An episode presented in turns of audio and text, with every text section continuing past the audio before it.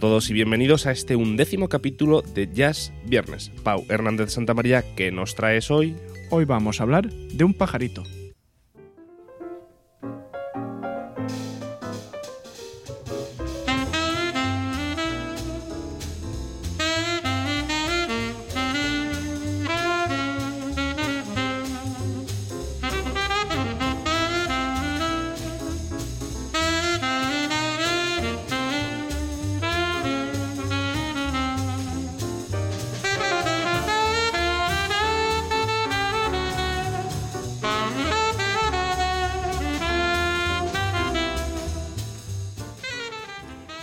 Charlie Parker, apodado Bird, pájaro, eh, es el protagonista del Jazz Viernes de hoy y, y mucho que me alegro yo porque es de, de mis músicos preferidos. Un poco Europlay, ¿eh? Y yo que me alegro. Sí, no, no. eh, para el que no, el que no lo conozca, es uno de los mayores músicos de jazz de la historia, ¿verdad, David? Y, y seguramente el saxofonista más famoso del jazz de Junto siempre, con John Coltrane. junto con el gran John Coltrane. John Coltrane, Coltrane, ¿Qué es tócalo otra vez, ese es John Coltrane. Una canción. Ah, no, no, no lo conocía yo, no lo conocía. Bueno, feliz viernes a ti. Feliz viernes, y- 3 de diciembre, todos. ¿eh? 3 de diciembre, exactamente. Buen día, buen día Buenos hoy. días a todos, eso lo que vaya siempre adelante. Y vamos a empezar. Charlie Parker es uno de los eh, grandes contribuidores a la creación del bebop, un subgénero del jazz que ahora después explicaremos de qué, de qué va. Y además quiero comentar antes de empezar a meternos en su vida y en su obra que siempre tocó el saxofón alto y nunca el tenor porque le parecía demasiado grande.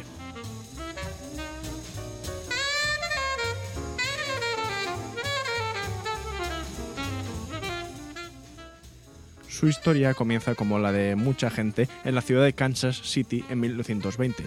Co- Como la de mucha gente, sobre todo todos los que nacen en Kansas City, en el estado de, de Kansas. Que también hay Kansas City en Missouri. Es lo que voy a decir, o sea, él con siete años su familia se muda allí, lo cual me, me flipa. O sea, que, que tú nazcas en un sitio y que tu familia se mude a un sitio que se llama igual, es una maravilla. Es Además, decir, es como si vives en, yo qué sé, en Córdoba, España, eso es. y dices, me mudo a Córdoba, pero Argentina. Eso es, eso es.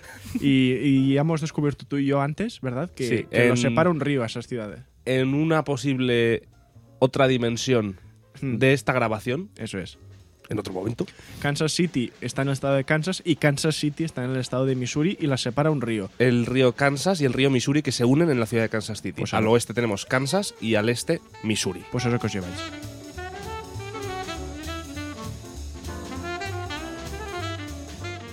Mapos políticos con conocimientos musicales.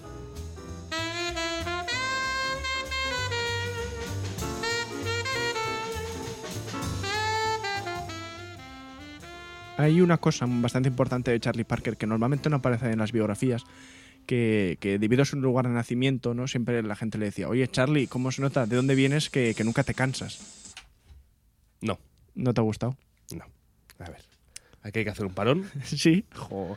en, en el humor. Yo creo que hay, es un chiste muy bueno. Hay unos límites. hay unos límites. Como es de Kansas, No, no, ya, ya, ya. no, no, no te ha gustado. Voy a seguir con la música porque mi amigo Parley Charker es buen saxofonista, pero la última vez. ¿eh? Vale, tarjeta amarilla, ¿no?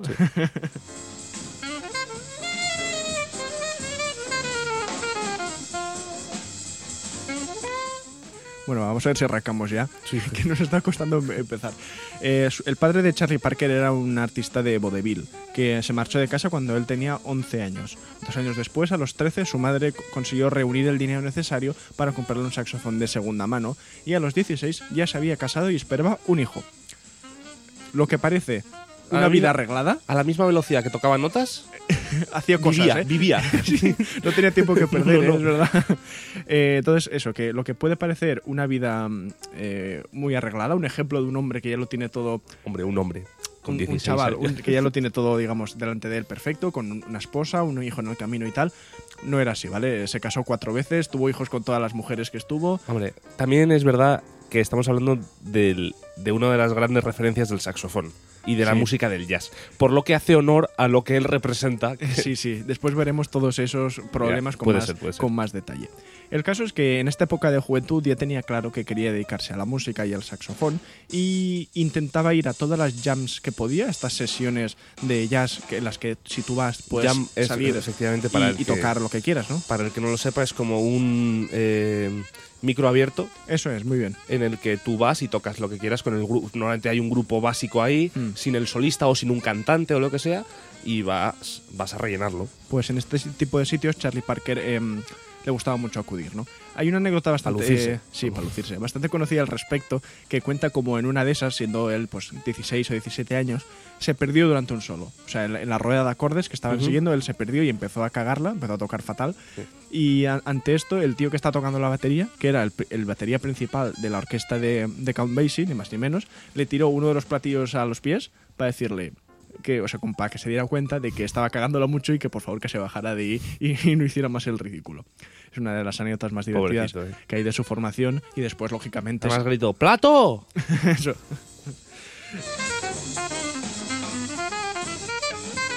Ya está, perdón, perdón. Em, Este ha sido peor que el de Kansas. Sí, yo creo que sí. Esto. Sí, continuó formándose viajando a Chicago o a Nueva York, grandes centros del jazz de la época, para continuar aprendiendo y tocar en un montón de clubs y, lugares, eh, intentando ganarse la vida, digamos, con el jazz, aunque no conseguía establecerse con ningún grupo. Sin embargo, y por suerte para todos, iba sobreviviendo y, ya empezaba a experimentar con los límites que el jazz del momento le, le ofrecía. Y esto será muy importante eh, en lo que vamos a hablar ahora, que es cómo se crea el bebop. Estamos en los años 1940 y 1945. Hemos vuelto, ¿eh? Hemos vuelto Sí, otra pero esto ya vez. es diferente, esto es Sí, diferente. sí, sí. En esa primera mitad de la década de los 40 eh, se producen los primeros pasitos de Charlie Parker hacia el bebop.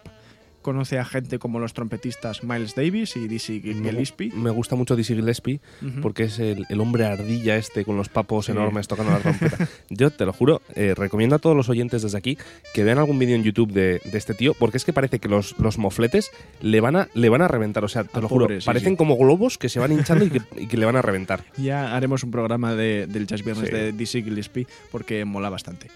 También entre estos... y eh, otro de Miles Davis. también de Miles Davis, todos tendrán el sitio, no te preocupes.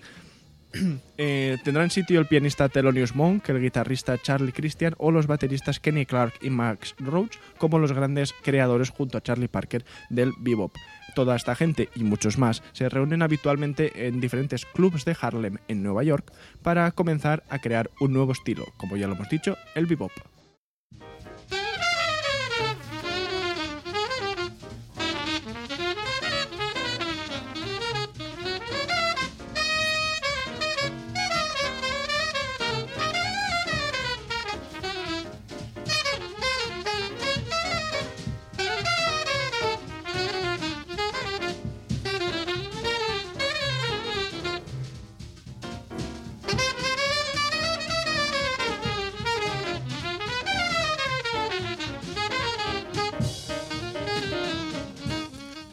Grandes rasgos, el bebop, como decíamos, es un subgénero eh, nacido es en esta época, en los años 40, que se aleja bastante de lo que es el swing de la big band, que era un poco el lo que marcaba la tendencia en el momento. ¿Puedo decir una cosa? Sí, Me hace gracia que llevas como por lo menos dos o tres podcasts mencionando el bebop, diciendo, pues estos eran los predecesores, aquí empezaban a hacer... Pero todavía no has hablado seriamente del ¿De bebop. qué es, no? Pues en esto, en esto estoy. Ah, vale, vale. Si me dejas hablar, ¿no? Siempre, siempre. Ella Fitzgerald, tal, hacía Sí. esto. Eh, Luis Armstrong también hacía tal. Mm. eh, este también. Pero, Pero ¿qué es, no? ¿qué es el bebop? Lo que ¿De qué no es, ¿sabes lo que no es? Música para bailar. Eso es lo que no es bueno, el por bebop. poder.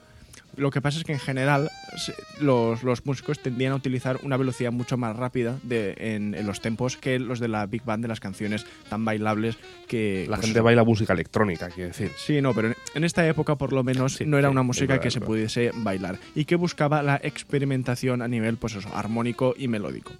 El grupo se reduce, pasamos de las grandes big bands con una sección de metales y de saxos enorme a un combo formado pues por un piano, una batería, una trompeta, un saxofón y un contrabajo, más o menos.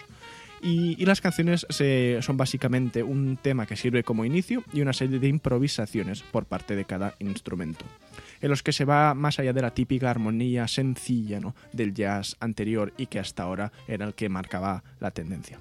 Lamentablemente, y debido a la guerra mundial, a la segunda, y a una huelga de la Federación eh, Americana de Músicos, se hicieron muy poquitas grabaciones de este periodo.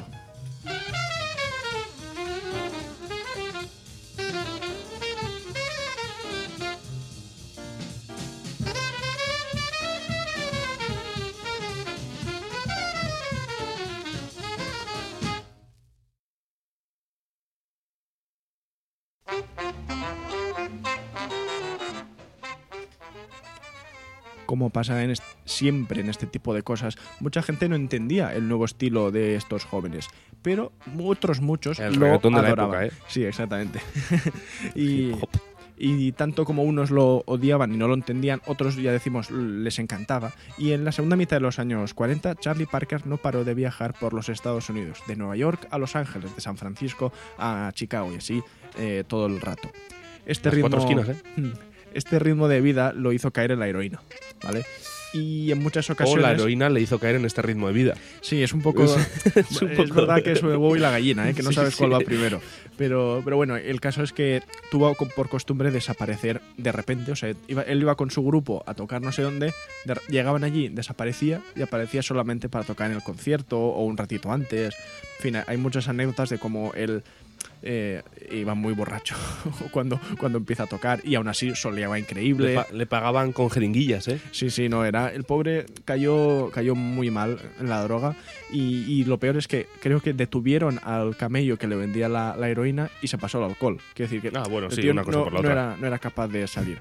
Bueno, ya. Sin embargo, y esto es lo que más me llama la atención, su esplendor artístico coincide con una vida completamente dependiente de las drogas. O sea, cuando más, eh, iba a decir jodido, no, cuando más fastidiado está de... Más mm, enganchado. Más enganchado, más, eh, sí, que no puede salir de ahí, mejor so- solea, más cosas, lógicamente, se inventa y... y- Esa es la base fundamental de la mitad de los porros que se echan los, los improvisadores de jazz a día de hoy. Decir, Eso es, hombre, no, no. Esto, oh, esto fluye caso es luego. que inspirado estaba seguro y ya te digo, y, y llevó a- al límite todas las posibilidades que el bebop ofrecía.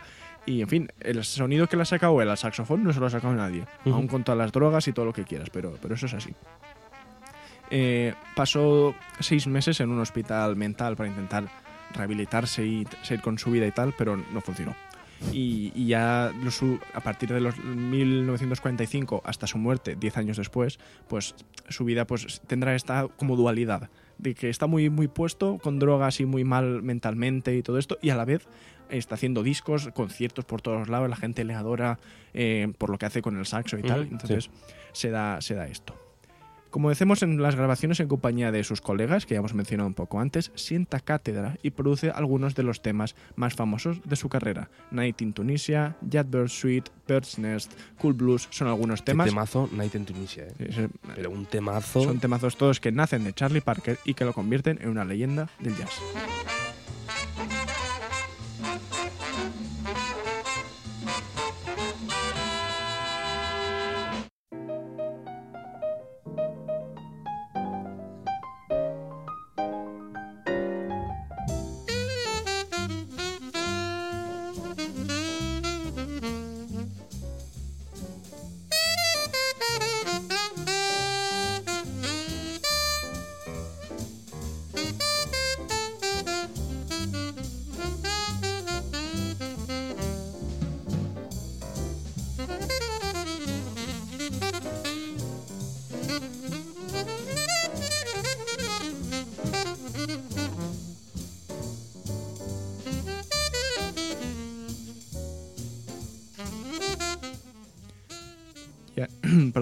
ya lo anunciábamos antes, pero... Está cantado con, con lo bueno que es. ¿eh? Sí, sí. Eh, el sonido que le saca el saxofón es sin duda el rasgo más representativo de, de Charlie Parker, ¿no?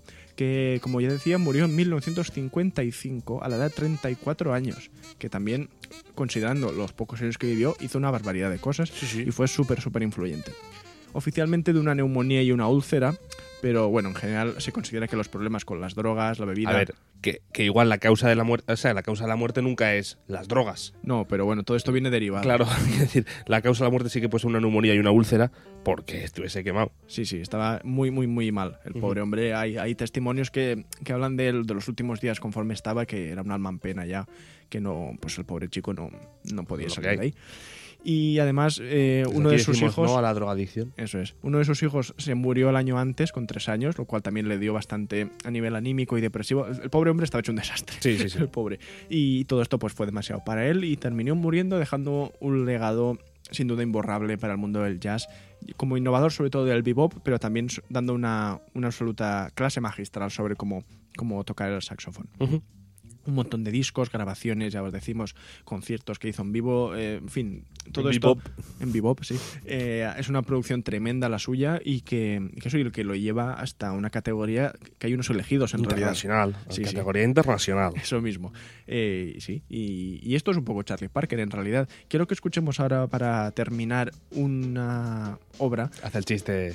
que se llama Jazz Friends en Jazz Viernes. Vamos a ver, jazz, no es el mismo jazz, pero jo, es que suena, suena igual. De un disco muy bueno que tiene que os recomiendo que se llama.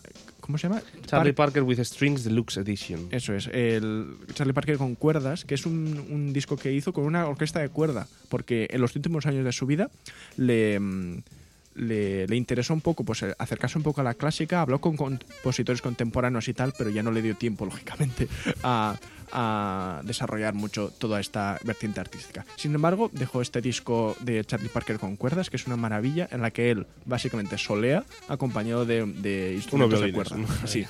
Entonces, esto ha sido Jazz Viernes. Muchas gracias por. Muchas gracias a ti.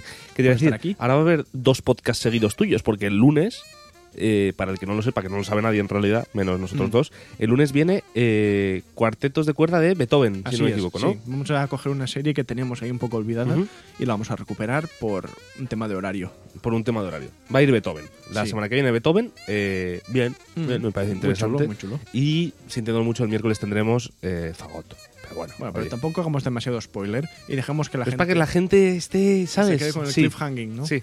Así que que paséis todos un buen fin de semana. Eso es. Nos podéis seguir en nuestras redes sociales, en Instagram, eh, ver en YouTube, seguir en Spotify, Evox y Apple Podcast. Además, visitar nuestra página web conocimientosmusicales.com. Eh, nada más que decir, Pau, muchas gracias por, por este Parley, Parley Charker. y Y nada, ya nos, ya nos está. vamos escuchando. Disfrutad ahora de Just Friends, solo amigos, del disco Charlie Parker con cuerdas. Ha sido un placer y hasta pronto.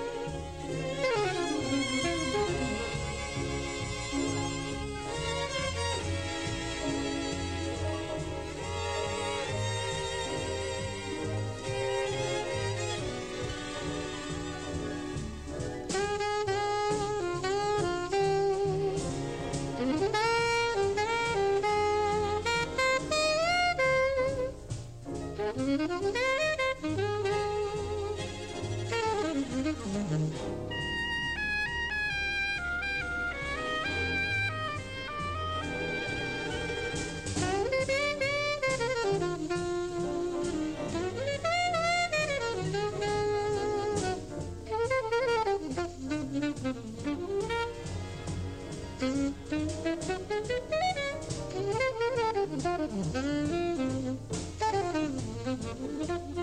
you.